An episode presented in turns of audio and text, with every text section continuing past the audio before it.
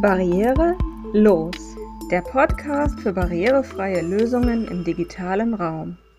Hallo und herzlich willkommen zu Barrierelos, dem Podcast zur digitalen Barrierefreiheit.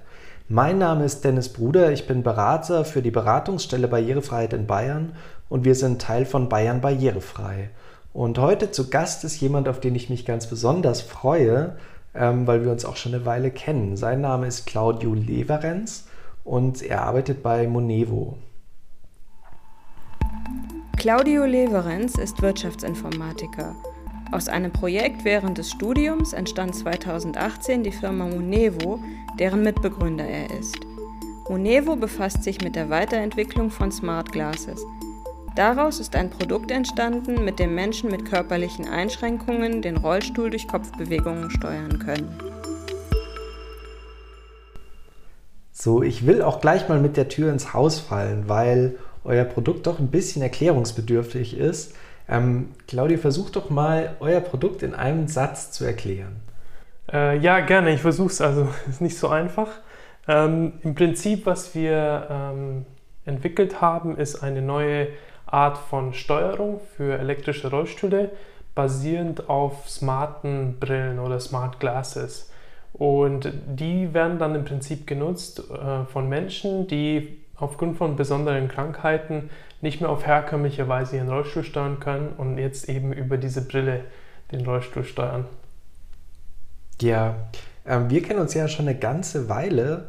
Ähm, ich habe, glaube ich, das erste Mal ähm, von eurem Projekt ähm, über eine E-Mail gehört und das, da habe ich eine E-Mail gekriegt hier in der Stiftung Pfennigparade, dass es an der Uni ein Projekt gibt in München an der TU. Und erzähl doch ein bisschen darüber, wie es zu diesem Projekt kam und was du da auch gemacht hast. Gerne. Also ähm, wir hatten damals die Möglichkeit, mit der Technologie ähm, ja, etwas auszuprobieren und im Rahmen eines Entwicklungspraktikums etwas zu entwickeln im Bereich Mobilität. Und das war auch gemeinsam mit einem Industriepartner. Das heißt, viele haben sich mit dem Industriepartner auch auseinandergesetzt, aber unsere ähm, Betreuer und Professoren haben von Anfang an gesagt, hey, seid kreativ, denkt euch was, was Cooles aus damit. Und damals gab es die Brille ähm, von, Google, von Google selbst, also die Google Glass. Und ähm, bei uns im Team gab es jemanden, der seinen Zivildienst in einem Heim gemacht hat, äh, wo ganz viele Rollstuhlfahrer waren. Also ähnlich wie die Pfennigparade im Prinzip dann. Und so sind wir auf die Idee gekommen, die damals wirklich nur eine Idee war. Also wir hatten uns nicht ausmalen können, dass wir so viel ähm, ja, machen können damit, wie, wie heute eigentlich jetzt schon möglich ist. Ähm, und dann ist daraus ja im Prinzip eure Firma entstanden. Genau. Wie, wie ging dann dieser Schritt am Ende? Ähm, also nachdem wir, nachdem wir die ersten, also es war erstmal überhaupt schwierig, an einen Rollstuhl zu kommen. Das heißt, wir haben mit der Pfennigparade gesprochen, mit vielen Sanitätshäusern, Herstellern. Ähm, und wir haben dann viele eben angerufen und denen am Telefon gesagt, was wir eigentlich machen wollen. Und niemand hat uns wirklich geglaubt. Äh, und wir mussten dann wirklich dann vor Ort sein und dann die Brille zeigen und zeigen, wie, wie, das Ganze, wie wir uns das Ganze vorstellen. Und je mehr wir mit den Leuten halt in Kontakt getreten sind, desto mehr Feedback haben wir bekommen. Und am Ende des Praktikums haben wir es wirklich auch nur geschafft, dass der Rollstuhl sich drehen konnte. Aber durch das Feedback, was wir bekommen haben von, von den Menschen, auch von den Rollstuhlfahrern, mit denen wir zusammengearbeitet haben, desto mehr wurde uns klar, hey, da ist eigentlich was, wo wir Menschen helfen können und äh, das müssen wir auf jeden Fall weiter vorantreiben. Und dann hat es sehr viel Unterstützung von der TU München gegeben. Es gab quasi ein, ein, äh, das, ein Gründungsberater, der uns zur Seite gestanden war und uns bei der ganzen Gründungsgeschichte auch geholfen hat. Ähm, aber ich würde sagen, aufgrund des aufgrund der Menschen, mit denen wir zusammen dann gearbeitet haben und das Feedback, das hat uns dann so wirklich den Push gegeben, dass wir ähm, eine Firma daraus gegründet haben. Und ihr habt es ja jetzt relativ weit gebracht damit, würde ich sagen. Ähm, ihr habt, wart letztens im Fernsehen sogar bei Höhle der Löwen. Genau. Ich habe die Sendung gesehen. Es war auch spannend. Wie, wie kam das so? Also ähm, also wir wurden, es war, wir wurden schon mal angeschrieben, ob wir mitmachen wollen und damals hatten wir gedacht so, nee, das macht irgendwie nicht so viel Sinn für uns, weil wir schon eine wirklich eine, eine Medizintechnologie haben mit Medizinprodukt und vielen ähm, komplexen Dingen auch. Und da hatten wir uns am Anfang gedacht, nee, das macht nicht so viel Sinn.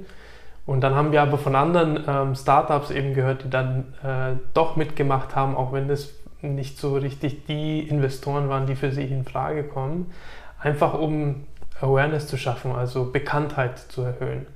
Und äh, dann haben wir uns beim zweiten Mal eben entschieden, zu, uns zu bewerben und wurden dann auch ausgewählt und haben eigentlich also echt sehr, sehr gutes Feedback auch dadurch erhalten, auch wenn es am Ende nicht zu einem Deal gekommen ist, ähm, was wir auch nicht eigentlich vorhatten damit, sondern wir, uns war es einfach nur wichtig, dass wir das, ich glaube, über zwei Millionen Menschen haben da wirklich zugeschaut und ähm, es sind halt so viele Menschen danach dann wirklich auf uns zugekommen, die das gesehen haben, auch Rollstuhlfahrer, die das dann wirklich jetzt auch schon ausgetestet haben und äh, wo wir jetzt in den Prozessen stehen mit, den, mit der Erstattung mit, äh, über die Krankenkassen. Ja, spannend. ähm, ihr habt auch noch eine gute Neuigkeit. Ich habe letztens gesehen, dass ihr den zweiten äh, Platz beim Bayerischen Digitalpreis gemacht habt für digitale Teilhabe. Und Teilhabe kann ich mir auch so erklären, dass ihr ja also quasi ein Produkt habt, das über die reine Rollstuhlsteuerung auch rausgeht. Ähm, nämlich, und jetzt kommt dann nämlich der, der Switch rüber zum Produkt selber. Ihr habt ja eine smarte Brille. Und eine smarte Brille bietet ja ganz viele Chancen. Erklär doch mal, warum ihr euch dann eben für eine smarte Brille auch entschieden habt. Ja, super wichtiger Punkt. Also die, die smarte Brille kommt eben bereits mit verschiedenen Funktionen integriert. Ähm, die Brille hat bereits ein ein Kameramodul, das hat ein Display, es hat ein Mikrofon, es hat einen Bluetooth- und WLAN-Chip integriert. Und all das nutzen wir dann, um den Menschen einfach mehr Teilhabe zu, zu ermöglichen. Ähm, und es funktioniert dann über unsere eigene entwickelte Software, worüber man die bestimmten Dinge über verschiedene Gesten steuern kann. Und diese Gesten, die man nutzt, die können, kann man auch selbst kalibrieren. Das heißt, man muss nicht ähm, ja, irgendjemanden um Hilfe bitten, sondern man macht das alles selber. Und diese Unabhängigkeit und Teilhabe durch diese Funktionen ist das, was unser, unsere Lösung, glaube ich, auch so, so wichtig macht am Ende des Tages. Wie funktioniert das da mit den Schnittstellen? Weil man, man ist ja immer auf, äh, angewiesen auf Schnittstellen. Ähm, sind es offene Schnittstellen zu eben, also ich nehme an, ihr programmiert in Alexa oder in Google Home rein oder wie funktionieren diese Schnittstellen genau? Genau, also die, die Schnittstellen, die wir eben haben, ist einmal die WLAN-Schnittstelle und die Bluetooth-Schnittstelle und man verbindet die Brille eben zu Google Home, zu Google Alexa. Am meisten gibt es, am, äh, am meist verbreiteten gibt es so einen Hub, wo man sich wiederum per Bluetooth einfach oder per WLAN äh, einschaltet. Und dann müssen wir eben auf der Brille noch programmieren, welche Signale werden für welche ähm, ja, Ausgänge dann quasi genutzt. Also wenn man jetzt zum Beispiel im Smart Home Bereich ist, müssen wir dann wissen, okay, mit welchem Signal schalten wir das Licht ein oder aus. Da hilft uns aber wiederum die Brille dabei, weil wir da auch ein komplettes Menü auch einblenden können dass man navigieren kann, wie wirklich auf dem Handy mit, dem, mit den Händen, bloß man macht es eben bei der Brille mit dem Kopf, mit den Kopfbewegungen. Ähm, ihr habt ja ein Produkt, das vor allem auf Bewegungseinschränkungen zielt. Habt ihr euch damals in der Entwicklung, also auch an der Uni, ähm, das quasi alles ausgedacht, wer eure Zielgruppe ist? Oder seid ihr da, also du hast gesagt, du warst ja in der Pfennigparade damals. Genau. Wie, wie funktioniert das so als Entwickler, wenn man da rangeht und erstmal vielleicht auch gar niemanden so richtig kennt mit ja. einer Behinderung, ähm, dass man sich da reinversetzen kann?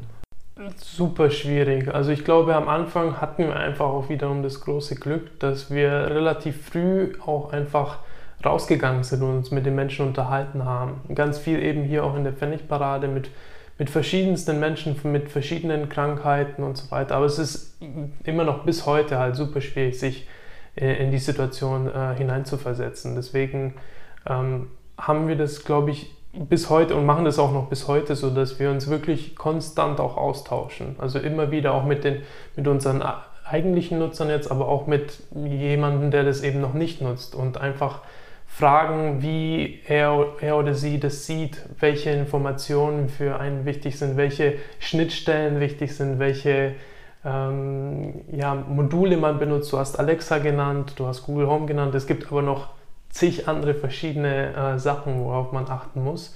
Und da versuchen wir einfach in ständigen Austausch zu bleiben. Habt ihr, also, weil das ist ja im Prinzip anknüpfend daran, ähm, euch auch, also hast du von digitaler Barrierefreiheit schon mal gehört? Das ist ja ein sehr verwandtes Thema für uns hier auch in dem Podcast, weil wir ja ähm, selber eine Beratungsstelle für digitale Barrierefreiheit sind. Und da gab es ja schon Standards. Ich weiß nicht, ob du die WCAG kennst. Diese Standards, genau. ist das in eure Entwicklung schon reingelaufen? Zum Teil schon, ja, auf jeden Fall. Also wir hatten uns am Anfang noch gar nicht damit ausgekannt und ich würde sagen, das ist alles so ein bisschen bei uns historisch gewachsen. Also je mehr wir uns mit den Themen beschäftigt haben, desto mehr haben wir von verschiedenen ähm, ja, eben Aspekten mitbekommen und versuchen die jetzt auch immer wieder bei uns auch einzubauen. Ähm, ich muss gestehen, auch unsere Webseite muss natürlich noch viel mehr verbessert werden und äh, ich habe da schon gewisse Lösungskonzepte, aber die an der Umsetzung fehlt, jetzt, fehlt es jetzt aktuell noch, weil wir halt auf der, auf der äh, Lösungsseite auch noch viel weiter und viel mehr entwickeln wollen. Aber ähm, wir lernen immer wieder neu dazu. Es gibt immer wieder super spannende Ansätze. Ähm, ich habe jetzt auch letztens in, ähm, bei, einem, bei einer Konferenz in den USA mitgemacht wo auch super viele Neuigkeiten, auch zum Teil, was ist ein, ein smarter Rollstuhl überhaupt und wie kann man ihn kategorisieren, ähm, gab es ein schönes Framework, das wir uns jetzt auch mit anschauen werden. Und, äh, und wir, wie gesagt, wir lernen ständig mit dazu.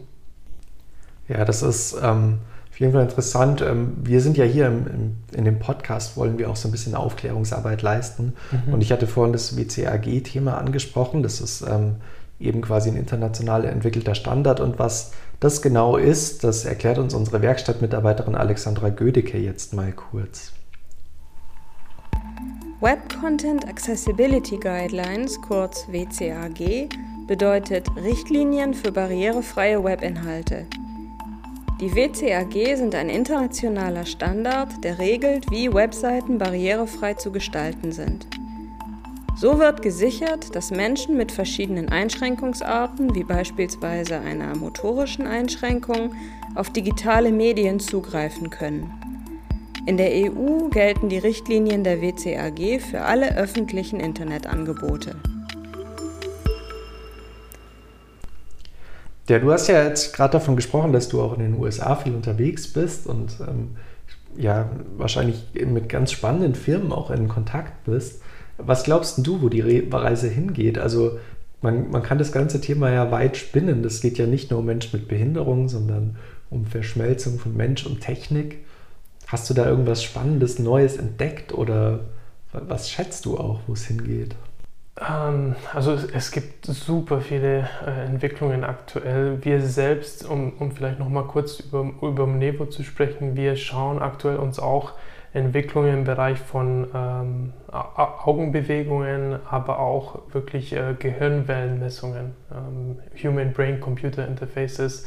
Das ist was, was uns super interessiert, wo wir auch schon mit ähm, kleinere Prototypen entwickelt haben, das auch super spannend ist. Da habe ich letztens auch eine Firma entdeckt, nämlich die ähm, eine Computerbedienung über Hirnstrom haben und das fand ich auch, also in dem Moment hat es mir echt nochmal so total Licht aufgegangen, was das auch bedeuten könnte für Menschen mit Behinderung. Genau. Weil da kannst du ja also nochmal viel mehr abgreifen, als ihr das könnt.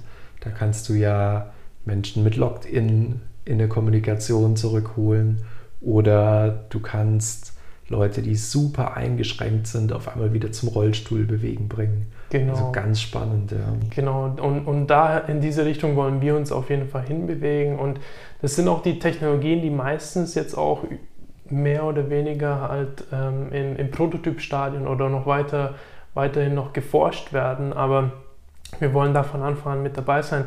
Und ich denke, dass die Reise eben schon, wie du schon richtig gesagt hast, dass es zu dieser Verschmelzung ähm, kommen wird, wo man wirklich mit, mit Technologien gemeinsam an, an, an Sachen arbeitet oder einfach ähm, Dinge dadurch verbessert. Und ich würde hoffen oder wünschen, dass wir mit unserer Arbeit eben alle Menschen wirklich auch mit inkludieren und wirklich auch teilhaben lassen an so Technologien, weil meistens werden oder öfter wird halt, äh, werden halt Menschen mit Behinderung leider nicht mit inkludiert in solchen Entwicklungen. Und, äh, und deshalb ist es, glaube ich, sehr wichtig, dass, dass wir da auch äh, weiterhin die Fahne oben halten und da mit großen Schritten vorangehen. Ähm, zum Thema USA, es gibt super viele spannende Entwicklungen, aber ich, ich finde, man muss sich äh, hier in Europa gar nicht so verstecken. Äh, also wir sind mindestens, glaube ich, auch auf, auf einem äh, gleichen Level unterwegs und ähm, was ich noch ziemlich spannend fand, war das Thema ähm, autonomes Fahren. Ich meine, das Ganze findet man jetzt schon in den Autos und der logische Schritt wäre natürlich auch schon, dass man das in die Rollstühle einbaut. Ähm, aber da gab es eben ein spannendes Konzept, was auch eben unsere Meinung teilt, dass man nicht komplett autonom sein möchte, weil man immer noch diese Selbstbestimmtheit braucht, als, als jemand, der quasi selbstbestimmt seine Mobilität ähm, quasi in die Hand nehmen möchte. Und wir glauben da eher, dass es so in die Richtung Semi-Autonomität oder autonomes Fahren gehen wird, wo man trotzdem weiterhin auch selber bestimmen kann, hey, ich möchte das oder das machen. Ähm, und vielleicht früher oder später wird es komplett autonom sein, aber glaube, es wird noch so einen kleinen Zwischenschritt geben.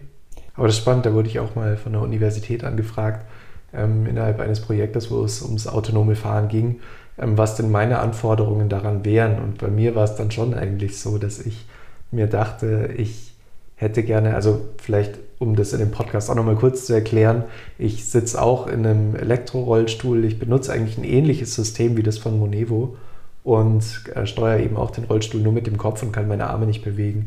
Und für mich war eigentlich schon die Voraussetzung, wenn es das mal gibt, das Stufe 5 vollautonome Fahren, dass ich dann in einem Fahrzeug fahren kann, völlig selbstständig, mich darin selbstständig verankern kann und dann dem Fahrzeug sagen kann, fahr mich in die Innenstadt und dort selbstständig aussteigen kann.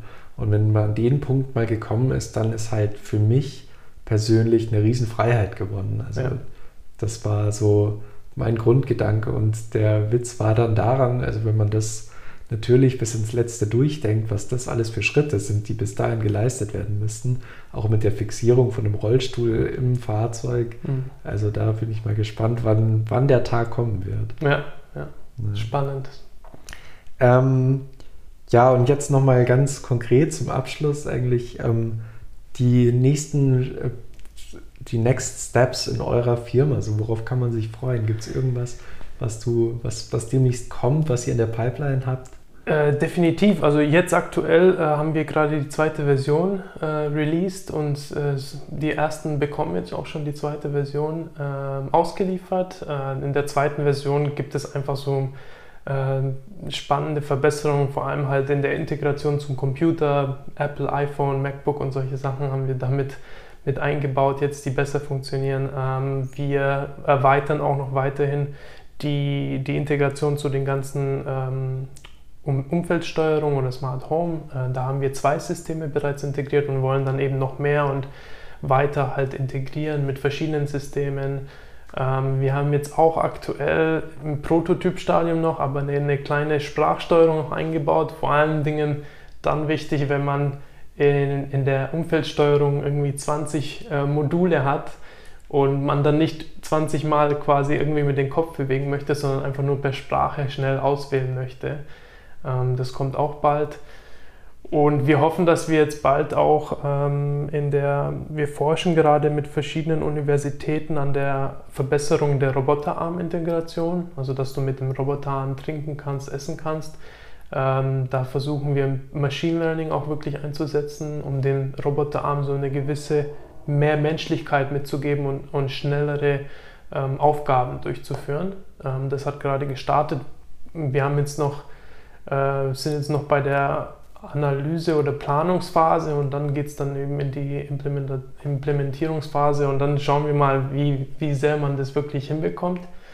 Ähm, aber es, ich könnte, glaube ich, noch ein paar andere Sachen nennen. Also es sind super viele. Du auch nicht alle Betriebsgeheimnisse verraten. Schon. Alles gut.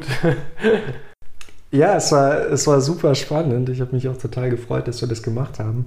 Ähm, und da sieht man mal, dass das eigentlich von so einer kleinen Uni-Idee äh, solche Früchte trägt, dann nicht nur einen Rollstuhl steuern zu können, sondern man denkt dann immer weiter und merkt, wozu so ein Produkt wie eine Smart Glass oder wie überhaupt diese ganzen Integrationen, was, wo man überall noch hingehen kann, wenn man Technik und Mensch verschmilzt. Also genau Danke, Claudio, dass du uns davon erzählt hast. Danke dir. Und ähm, ich freue mich auf, auch schon, äh, da noch ein bisschen mehr von euch zu sehen und zu hören. Ja. Sehr gern, sehr gern. Vielen Dank. Das war es auch schon wieder von Barrierelos, dem Podcast zur digitalen Barrierefreiheit. Wenn Sie Fragen zur digitalen Barrierefreiheit haben, können Sie unsere kostenlose Erstberatung nutzen. Den Kontakt finden Sie auf der Webseite der Beratungsstelle Barrierefreiheit. Wir verlinken das natürlich in den Show Notes. Mit diesem Podcast sind wir Teil von Bayern Barrierefrei, ein Projekt, das vom Ministerium für Familie, Arbeit und Soziales gefördert wird. Wenn Ihnen der Podcast gefallen hat, würden wir uns über eine Bewertung freuen. Bis zur nächsten Folge von Barrierelos.